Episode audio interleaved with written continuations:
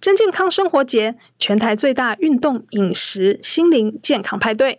康健邀请你十一月十八号在华山大草原一起出来玩，体验健康好生活。想要好体力、好身材、强肌力，就是要动也要吃，让我们一起动吃、懂吃。大家好，欢迎收听《懂吃懂吃》，我是主持人慧纯。不知道大家有没有吃保健食品的习惯呢？诶，我当记者这么多年以来，经常有很多人跑来问我说，到底要吃什么营养补充品呢？除了最常被听到的综合维他命之外，其实大家问最多的，哎，就是鱼油喽。不过市面上的鱼油也分成好多种哦，针对每个人不同的诉求，哎，我们是不是应该选择不同种类的鱼油呢？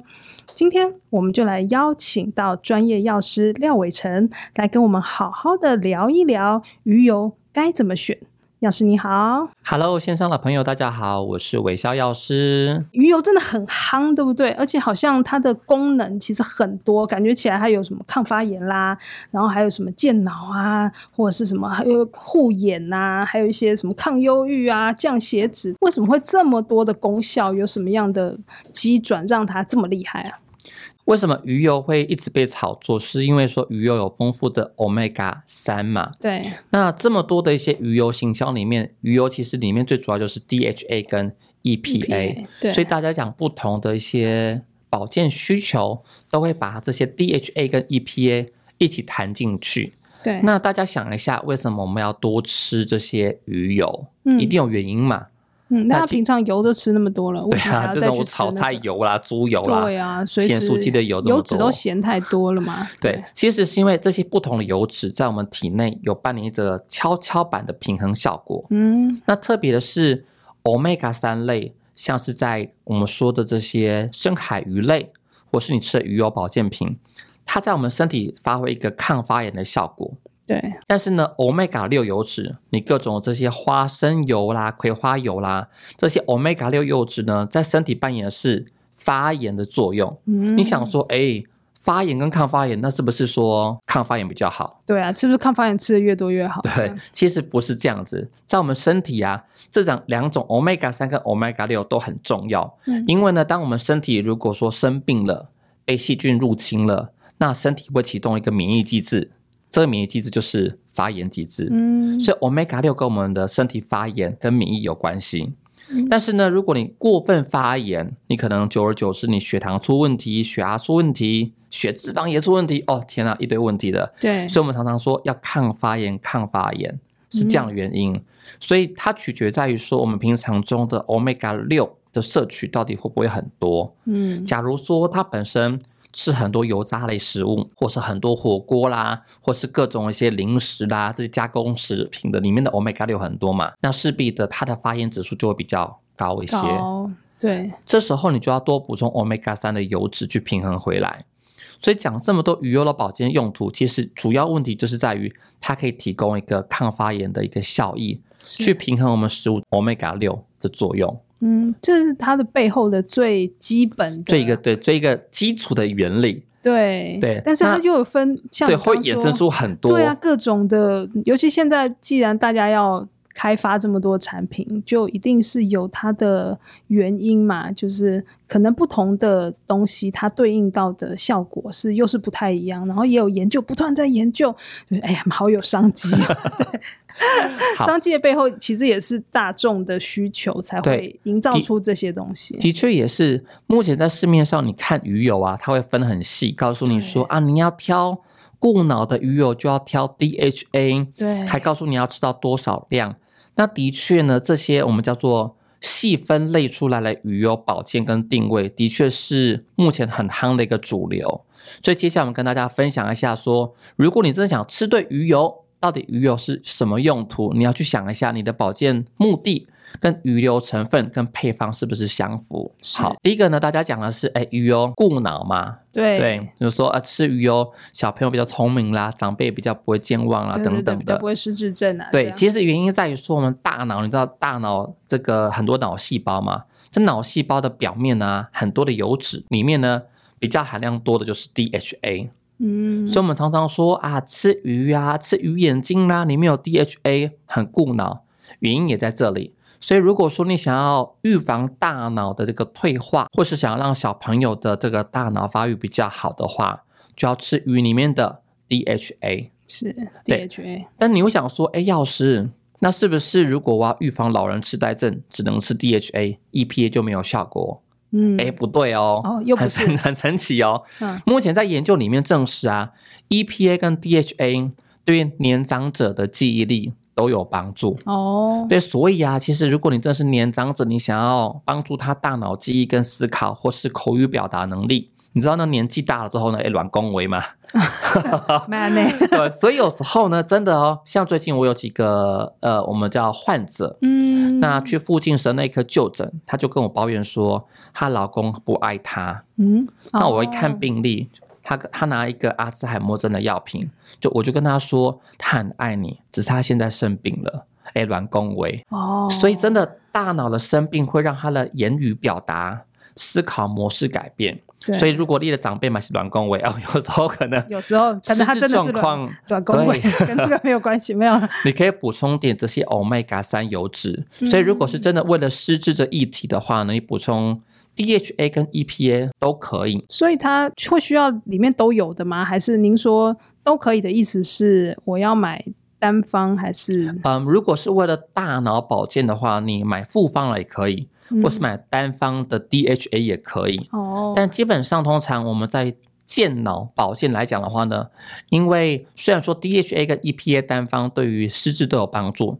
但是只有 DHA 会跑到我们的大脑里面去嗯滋养我们的脑细胞。所以目前针对银发族或是为了一些大脑退化的鱼油。微笑会建议大家选择单方 DHA，或是说是 EPA 加 DHA 的配方，那比较少会去选择单方的 E EPA。那在剂量上呢，会有建议说一天要吃多少？在以前的研究里面呢，显示说，如果要帮助大脑的思考啊，你可能 DHA 要吃到八百毫克到九百毫克这么多的蛮剂量多。的对，所以你基本上我们都会跟消费者说啦，如果是这样等比去换算的话，你就每天 omega 三摄取到一千毫克左右。嗯，所以如果一个鱼油它的 omega 三含量是五百，我就一天吃两颗就可以了。嗯所以不用去硬性说我一定要吃单方的 DHA 吃到九百毫克，其实这样有点小小的累。蛮难算，而且对其实也不是，就是对于每个人吃这个鱼油的呃目的来说，也未必就只有健脑这一件事嘛，对不对？我们后面还有很多的功效，说不定到最后需要那个综合来 PK 一下，就是每个人有多重需求嘛，他也要抗发炎，他心脏也要顾嘛，什么各式各样的，对，对所以好，那下一个功能呢？第二个，我们来跟大家讲讲的是心血管保健。对，对，那讲到心血管保健，就要讲到刚刚的抗发炎。嗯哼，对，为什么呢？因为我们心血管呢、啊很像国道一样，你知道吗？如果呢国道车祸的话，大家就塞住了嘛。啊就对对，一样的，就很多警车啦、救护车啦之类的。对，那如果说我们的心血管它发生了车祸，发生了发炎反应，这时候你的很多的血球跟免疫细胞就会积聚在这边，会导致你的血液呀、循环就会变不好，可能产生什么血栓啦，导致中状周状动脉硬化等等啦一些问题相关的。所以呢，心血管保健鱼油着重在于抗发炎。所以我们看的是总体的 omega 三，或是看 E EPA。嗯，，对，所以呢，在于心血管选择的鱼油，我们主要是看鱼油 omega 三的浓度，尽量选择高浓度，因为浓度越高，它抗发炎的效价越好。嗯，那再来是，如果针对它的血脂肪如果很多的话，你可以想想一下哦，如果身体的胆固醇很多。就很像你开在国道上面，你周围全部都是大卡车，哦哦，吓死了，我都不敢移动。对，所以一样的，如果你的血液中很多的胆固醇，尤其是低低低密度胆固醇情况下，就很容易产生一些心血管疾病嘛。对所以呢，如果你血脂肪过高情况下，那建议大家可以选择一些高浓度的 EPA 的鱼油来去帮助这些血脂肪的控制。嗯，不过这边要跟大家提一点的是啊，鱼油到底可不可以降血脂肪？嗯，好，这个很相信很多人都会 Google 啦，或是看到对医生对讲好像可以，对，其实鱼油降低的血脂肪主要是以三酸甘油脂为主，哦，对。但是对于一些叫低密度胆固醇，降低效果没有那么的好，哦，好，所以就会有业者说，哎呀，那鱼油可以降低血脂肪啦，那有这 EPA 跟 DHA 的，哎、到底有什么不一样？对啊好对啊，这边要跟大家跳出来理清一件事情，就是鱼油主要比较好的降低效果是在于三酸甘油脂。那有研究显示呢，EPA 对于这个胆固醇也有一点点的降低效果，但是 DHA 反而会让胆固醇稍微提升，是稍微哦，不是很明稍微显提升。对，哦所以如果你本身呢血脂肪是三酸甘油脂偏高，你胆固醇又偏高，嗯其实我首选不是鱼油，哦你的首选应该是我们叫做红曲萃取物。哦，红曲对对，因为红曲萃取物可以降低胆固醇，也可以降低三酸甘油脂，嗯但并不是告诉大家全部都选红曲哦。嗯有一类的人记得就不能选红曲。如果你有吃降血脂肪的药品，嗯像什么叫 statin 类的啦，哦什么利普妥啦嗯嗯嗯、利青脂啦、冠之妥等等这些很常见的这些对对对 statin 药物的话，你就不能再吃红曲保健品。但是它可以吃鱼油，对哦，有些人说药师不行啊，我的血脂肪没有变好，我不想要增加药物剂量等等的，你知道吗？嗯有些就是可能控制不好，但他担心药品的副作用情况下，对，这时候你就可以选择一个高浓度的 EPA 鱼油来协助控制你的三酸甘油脂跟你的胆固胆醇。固醇但我会建议大家，你在吃这些鱼油的时候，还是要跟你医生讲一下，嗯对，免得他觉得说你血脂肪怎么突然变好了，那是不是药品效果过强之类的？你要跟医生做哦个沟通。是让他知道我们现在除了这个之外，对于这个血脂肪有影响的的保健食品，对没错对，所一以起综合评估，以对第二个来讲的话，我们讲做心血管保健的鱼油，那怎么挑呢？嗯就是挑第一个鱼油的浓度，omega 三浓度含量比较高，跟浓度高的；第二个就是挑以 EPA 为主的。好，那我们看这个鱼油产品，你会看到说它有 DHA 跟 EPA 的比例嘛？对那这对心血管疾病呢，我们尽量挑选 EPA 比例比较高 E 高的的配方。对。对，这是第二个针对于心血管的保健。我校刚刚常提到说，omega 三高浓度的产品，这个高浓度的定义是什么啊？那它上面写高浓度就真的是高浓度吗？还是说这个它没写就不是高浓 度吗？对，这个高浓度这要多高才叫高浓度啊？大家如果手边如果有鱼油产品的话，你可以拿出来一看究竟一下哈、嗯这边教大家怎么线上去看这些鱼油的浓度。那基本上我们看鱼油产品时呢，会先看说这一粒鱼油胶囊到底添加多少的鱼油原料。嗯你知道一颗五百毫克或一千毫克的鱼油胶囊，它不是全部都是鱼油哦，嗯嗯嗯它有部分的其他油脂，有些是大豆卵磷脂啦，其他油脂还有维生素 E 等等的。好为，什么要加其他油脂？第一个是嗯，其他油脂帮助可以可以帮助这个鱼油的稳定，哦还有像是其他的维生素 E 等等。好，所以呢，主要是复方帮助鱼油的稳定，所以你要先看这每粒胶囊添加多少毫克的鱼油原料，它上面一定会写嘛？呃，通常会写或是官网上会写。哦，那第二个，仔细看一下产品的标示，告诉你每一粒胶囊的 omega 三含量是多少。嗯，好，你就把这个 omega 三含量除以每粒胶囊所添加的鱼油量，这样子才是鱼油的浓度，就是 omega 三浓度。很多消费者会以为说啊，算法是把这个 omega 三含量除以胶囊重量，嗯，是不是这样子？对啊，到底要怎么除？好复杂。对，原因就在于说，因为胶囊里面有其他的其添他加的剂，对其他的油，对对对，所以正确算法是你把鱼油 omega 三的含量除以每粒胶囊所添加的鱼油总鱼重，嗯，鱼油重量，对，这样就是鱼油 omega 三的浓度。那基本上我们在针对心血管保健的鱼油，会挑选五十到八十或八十 percent 以上的鱼油会比较合适，嗯，因为它抗发炎效果会比较好。是对，那针对 EPA 跟 DHA 就直接看它上面的比例就可以了。对对对，上面通常会写吧，现在对通常大家都都会标的写很仔细了，对对对，所以大家只要挑选里面 EPA 比例比例比较高的，像常见的是所谓三比二配方嘛，嗯，对，。这些都很适用在于心血管的保健。那我们这个第三个作用，好，我们来谈谈护眼好了。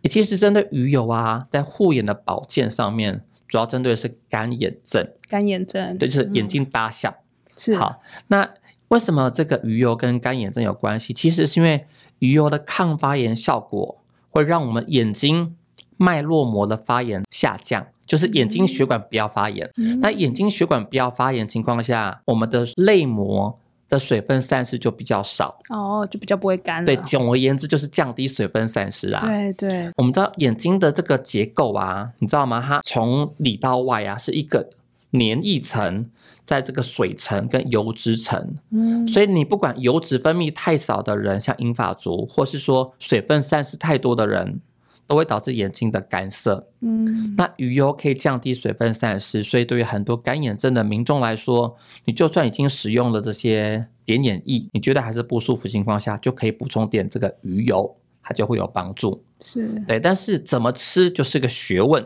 对，因为剂量要吃得够。那一般来讲的话呢，目前针对大型研究里面会建议大家，如果你想要借由补充鱼油来改善干眼症，那剂量大约会落在七百毫克到三千毫克，七百到三千差太多了，对不对？ 因为为什么会这么的 rough 呢？因为很多研究统合起来，那发现哦这样子的范围会有帮助。嗯那一般来讲，我们的建议是建议吃一千到两千毫克左右。嗯，对，所以以如果 omega 三一粒鱼油含量是五百毫克，我就吃两粒，吃两颗，对，或吃到三粒等等就会有帮助。好，但有趣的是啊，你知道最近有研究啊，去研究说你如果吃鱼油会不会预防干眼症？哎，很嗯啊奇怪哦，它结果是负面的哎。他就说，我每天就算吃到这个两公克 omega 三的鱼油哦，嗯，它并不能去降低干眼症的发生率。啊，对，但是在研究里面却发现说，鱼油可以改善干眼症患者的不舒服，所以呢哦，鱼油到底对干眼症有没有帮助？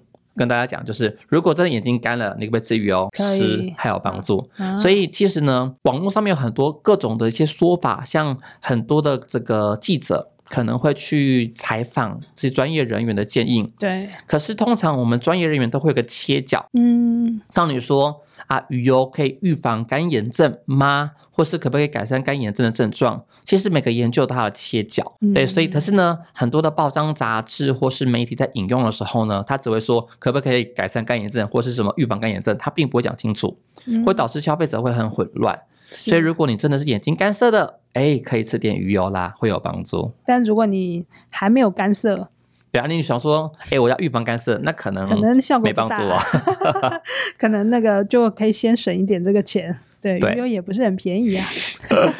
那这边我们要跟大家提一点的是，鱼油最近有个新的用途，嗯，对，是用在于心情。啊你知道心情不美丽，鱼油也有帮助哦，哦，很妙，真的很妙。就是像最近很多的精神科对，会叫客人去买鱼油，哦，但为什么呢？是因为很多现代人压力很大，会有心情忧郁的状况，所以最近真的很多这些自杀案件产生。那目前研究里面显示啊，很特别哦，不是 DHA 哦，是 EPA，而且是单方的高浓度的 EPA，它可以去改善这些患者的心情表现。嗯，所以，所以最近很多诊所或是很多药局出现一个单方的 EPA，其实原主要原因是否这些心情的状况，或是刚刚说的这些要降低三酸甘油脂、都是调调节血脂肪的族这群。两类嗯就是 EPA 要多一点。对对对对对，所以下次在挑选鱼油的配方时，大家可以仔细想一下说你的亲友或是你自己为什么要吃鱼油？对那针对 DHA 或是针对 EPA 还有浓度的挑选，到底怎么挑？嗯我们就是按照刚刚所讲的一些原则，帮大家去挑选。是，哎，刚刚我是要提到说，我们如果这个剂量，呃，比如说我们是要一天吃两颗的这一种，我两颗是要一起吃还是要分开吃啊？其实不管一起吃或分开吃是差不多的，哦，差不多。甚至很很多人问我说，要是鱼油要早上吃还是晚是啊上是吃？啊是啊，我刚 你怎么知道我等一下就要问这个？啊好，主要是因为说我们吃鱼油是为了平衡血液中的 omega 六嘛。对 那，你知道吃鱼油它是会慢慢累积的，它是要看我们长期使用的情况下，你血液中的 omega 三浓度跟 omega 六的浓度的平衡感。哦，对，所以呢，你不管早上吃或晚上吃，没有什么差别，但要看的是你哪一你哪一餐会吃比较多油脂。哦，对，因为鱼油是脂溶性的嘛，对它对需要一些油脂帮助它吸收。所以我是饭后吃，对，饭后吃。饭后吃但是你想想看啊，如果我早餐我就吃个燕麦片，那也好没一点油牛奶，哦，一可点点能有点油脂吧。啦如果你要一学点个点低脂牛奶，对是不是没什么脂肪？嗯，所以我会建议大家，就是你把鱼油放在你会吃比较多油脂的那一餐，中午或晚上，对，不管是哪一餐。那因为每个人习惯不一样嘛，对所对以对早中晚摩擦嗯是看你哪一餐有吃这个 omega 三。那剂量高跟低，其实我会跟大家讲的是看你的需求去决对定。对，但如果你是高剂量鱼油，但是你有一餐没一餐的吃，或是你今天吃隔天没吃，那其实是要看你血液中的最后的均衡浓度。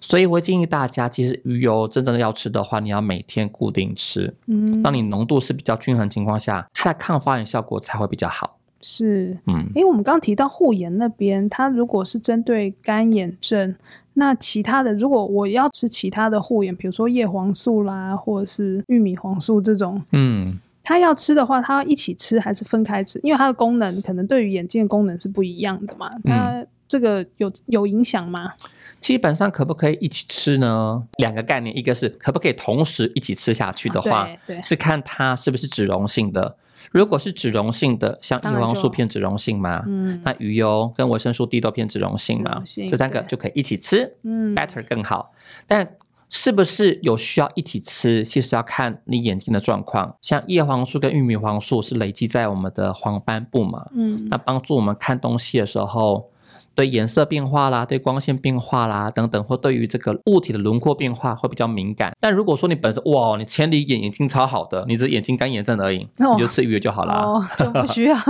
对对对对对对对，那那种抗蓝光啊，大家不是说要吃那什么叶黄素嘛？是不是现在大家那个蓝光什么的影响啊，嗯什么这种，其实也就是一起吃。对，对，就基本上针对手机蓝光，或是针对最主要蓝光其实不是手机，最主要蓝光是来自于这个太太阳阳照射。对啊，所以你知道看到路上看到那个一些很 fashion 的人没有？跟你讲戴那个太阳眼镜啊，其实人家不一定是 fashion，人家是健康主义者。带的好，带的好。对，其实真的在外出，尤其像最近天气真的是艳阳高照超热对，我真的中午出来，我差点会昏倒在路上。 那你知道那个太阳直射眼睛的时候，那个蓝光伤害真的很明显。有些人会说，那没关系，我带个阳伞是不是可以避掉所有的蓝光？其实没有，因为太阳的蓝光是四面八方的，嗯所以最好方法还是戴太阳眼镜。那你吃这些叶黄素跟这些玉米黄素累积在我们的黄斑部，就是为了去抵御蓝光。嗯，所以呢，其实只要听众们你听到这些的讯息情况下，就知道说，其实叶黄素它每天要固定使用，它去避嗯开这些蓝光。是那你跟鱼油搭配在一起的话呢，它可以增加彼此的吸收度。嗯，所以常常我们很常说啊，如果你要把你的眼睛顾好，那很多的一些店家或是电台或是一些网页都告诉你说，鱼油跟叶黄素都要均衡补充，它对两者有互相互补的效果。对的确是这样子，也是真的有帮助的。嗯对。那如果我不想要吃鱼油，我如果是鱼本来就吃很多的人，那可以吗？当然可以啊。嗯，对，大概鱼要吃多少？好，就是吃多少跟怎么吃，老实说，应该是每个人选择鱼油的原 因吧。好，那有些人说，哎、其实我真的蛮抗拒保健食品的，我可不可以吃我在市场买的鱼对？OK，当然可以。你吃这些鱼肉啊啦，把这些市场买来的鱼啊去做个各种烹煮，你可以吃到丰富 omega 三，还有矿物质跟铁质，还有氨基酸，它是很好的方法。是但要吃多少量是一个问题点吧。嗯好，如果像在为了心血管保健的话，像在这些美国心脏协会有建议大家每周呢至少吃个两到三次，那每次呢就是要吃一百公克的鱼肉嘛。那一百公克鱼肉多少呢？就是三指的大量嘛，就是三个手指头出来的量就是一片鱼肉。嗯，那你每周吃两到三次，蛮容易的好吧？像对，好像还可以啊。对，你就说对哦，那么还没关系，我不用吃鱼肉。但是呢，你这鱼肉你会生吃吗？你会去超市跟超商啦，来来来，这个我要生吃的鱼肉，大概只能去寿司店 很点难个生鱼片这样。对吧？因为呢，其实鱼肉在烹煮过程中，里面 omega 三会变质，哦，包括你用煎的，嗯，你用这个平底锅啊，加点这个油脂去干煎啊，其实里面的 omega 三都会快速的氧化掉。嗯嗯，所以你在烹煮过程中实际吃到的这个剩 omega 下三含量对有多少是一个大问号。剩下还不多吧？，对，那再来是还要看你吃什么鱼，嗯，因为为目前在台湾比较常见的是淡水鱼，像无锅鱼啦之类的。对所以如果你吃无锅鱼，很拍省，你就是吃到氨基酸跟维生素而已，蛋白质哦 它没有什么 omega 三。所以如果真要补充 omega 三，还是必须要就是选择深海鱼肉。嗯，那吃得够之外呢，可能要用清蒸的方式比较适合。清蒸，对或者是吃生鱼，对，但不过最近你你想想看哦，我光要每周吃三次，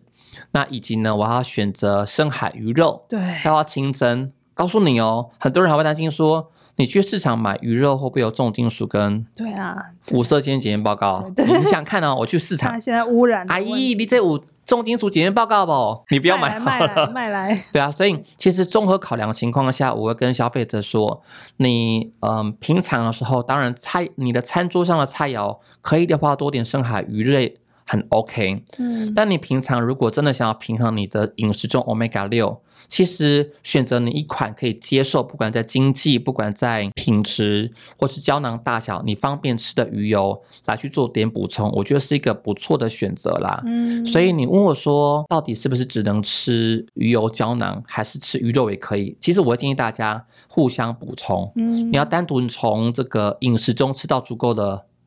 量 omega 三哦，我觉得好像不容易。 啊，不容易。对对对这也是为什么鱼油现在这么夯的关 系。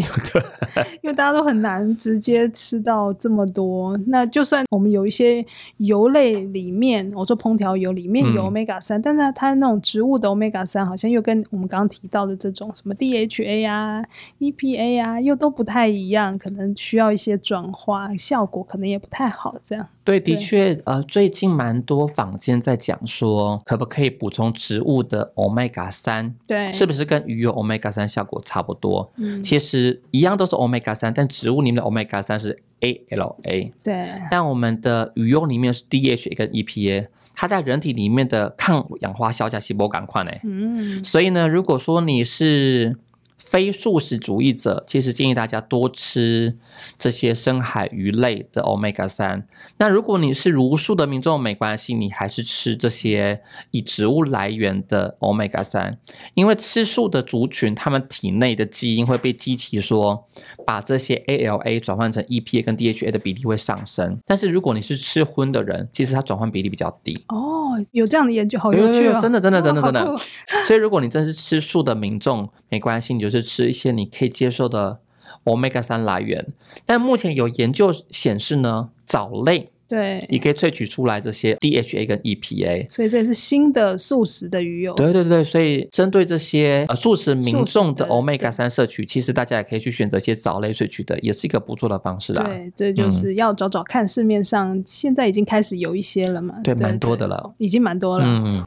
好，那应该比较贵吧？其实鱼油市面上跟藻油市面上的价格啊，取决在于它的验证等级。哦，其实蛮多消费者会说，要是这一款鱼油一百克只要一千二而已，那一款鱼油六十克就要卖一千八，为什么？凭什么？其嗯，实大家仔细看哦，目前市面上鱼油价格会反映在几件事情。第一个是 omega 三的浓度，很实际吧？嗯对对，就是有效你浓浓度度越嘛低的话，对那啊当然补充量越少嘛。。对啊，第二个是鱼油的验证等级，哦你，知道这鱼油是不是通过国际间的检验标章啦， 嗯那以及它的污染物跟新鲜度等等的，其实如果说更具有检验报告的鱼油的话，基本上民众吃的更心安理得嘛。嗯所以检验报告也是第二个，第三个呢是取决在于说这鱼油产品本身的剂型。嗯，如果你是一些果冻剂型，基本上可能要需要额外的包装跟添加剂等等的。所以基本上鱼油胶囊 CB 值是目前看起来最高比的一较个高，选择，它不需要额外再弄一些什么有的没对的。，所以它的添加剂也会比较少。所以如果你真的想要摄取到一个比较优质的鱼油，最常见它是以鱼油的胶囊。胶囊，你嗯，知道吗？实际你给小朋友或给自己家长，或是给你另外一半吃鱼油，哦，好像要他余的味命很一样。重哎，对对对，就是 有的啦吃完之后还跟你说我要口 香糖。对，有人跟你讲话就是哦，都是鱼味，对，所以挑选鱼油的时候，最后一个会讲的是每个人的接受度。是这个接受度不只包括价格，或是嗯胶囊大小，还有鱼油的味道。嗯有些鱼油可能做的比较没有鱼油味，不要讲说无腥味，但你仔细吃哦， 那还是有腥味。毕竟还那个是鱼嘛，。对那个味道，我们不能讲腥味，可能叫做海洋味 鱼的味道。对啊，就是那鱼的味道嘛对。所以如果真的不能接受，小朋友就是硬不吃，那没关系，嗯你就给他吃点那个果冻剂型的啦，或是嗯有的叫鱼油软糖，嗯或是鱼油各种的一些制品等等的，或许也是一个权宜之计对，。就是多少还是能够补到需要的。对对啊，对所以针对于鱼油的挑选，其实第一个是看鱼油的补充目的，第二个是看鱼油的这个检验等级对得到哪边，第三个是看这个胶囊以及鱼油的剂型，你身边的亲戚朋友好友是否可以接受，最后就是考量价格的问题啦。是不是有些人不能吃啊？你说鱼油不能吃吗？对，或者是吃的时候要注意，要特别注意的族群。基本上呢，嗯，很多的一些大家仔细去看啊，会有很多的报章杂志告诉大家，有吃抗凝血剂的人不能吃鱼油。对，但其实这件事情不一定是百分之百的正确，嗯，因为呢，目前有研究显示哦，就是如果拔牙了患者。嗯好，你如果有吃抗凝血剂，像是保酸通啦、阿司匹林等等的，嗯如果你有吃 omega 三情况下，那手术后的出血风险反而是有吃鱼油的比较低哦，啊，跟我们大家想的不一对，啊样好。像相反的感觉。对，所以呢，到底这个要手术的人，或是吃抗凝血剂的人，可不可以吃鱼油？嗯，这边教大家一个嗯判别方式。嗯如果你吃的抗凝血剂呢，不是那些叫做瓦法林类的抗凝血剂，有分等级。嗯，如果吃的像一般的这这我们叫阿司匹林嗯或是保酸通这类的，那基本上它是预防血液凝结，它它的这个抗凝血的强度不会像说导致你莫名其妙的就出血这种状况。嗯你是可以搭配鱼油使用，但搭配的情况下，你要注意，你平常刷牙，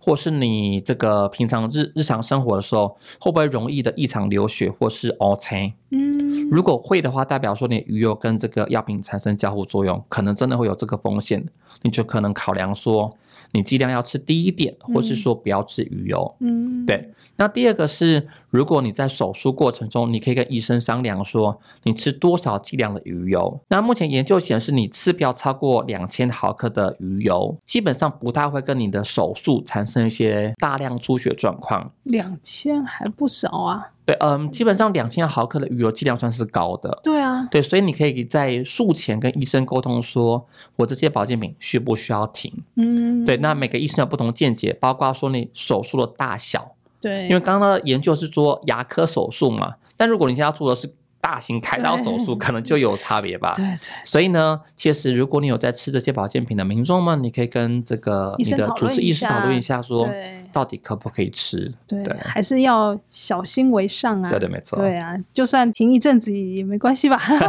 因为的确毕是这竟样这种子保健食品的东西就是那个有吃有加分，但是没吃应该一一小段时间不会有太大影响。的确是这样子的，还是安全为比较重要的事情啊，手术要顺利啊，对对，对。的确好是这样子。那大家今天有一种那个资讯满 满，今天的这个知识的浓度非常高。大家如果刚刚有没听清楚的，记得等一下回去再重播，多播几次啊，就会听得比较清楚。然后抄笔记， 对，像我就一直在抄笔记，大家要记下来哦，自己需要的功能以及嗯它的类别，需要的鱼油的类别，还有它的剂量，还有怎么吃，哎，我都跟大家说了前面的重点，大家要回去听哦。那我们今天就聊到这边喽。有什么想听的话题，或是有任何建议，欢迎写 email 给我们。如果喜欢我们的节目，请给我们五颗星鼓励，也记得按下订阅键，每次更新都不漏接哦。谢谢大家的收听，我是慧纯，我是微笑药师，那我们下次空中再见，拜拜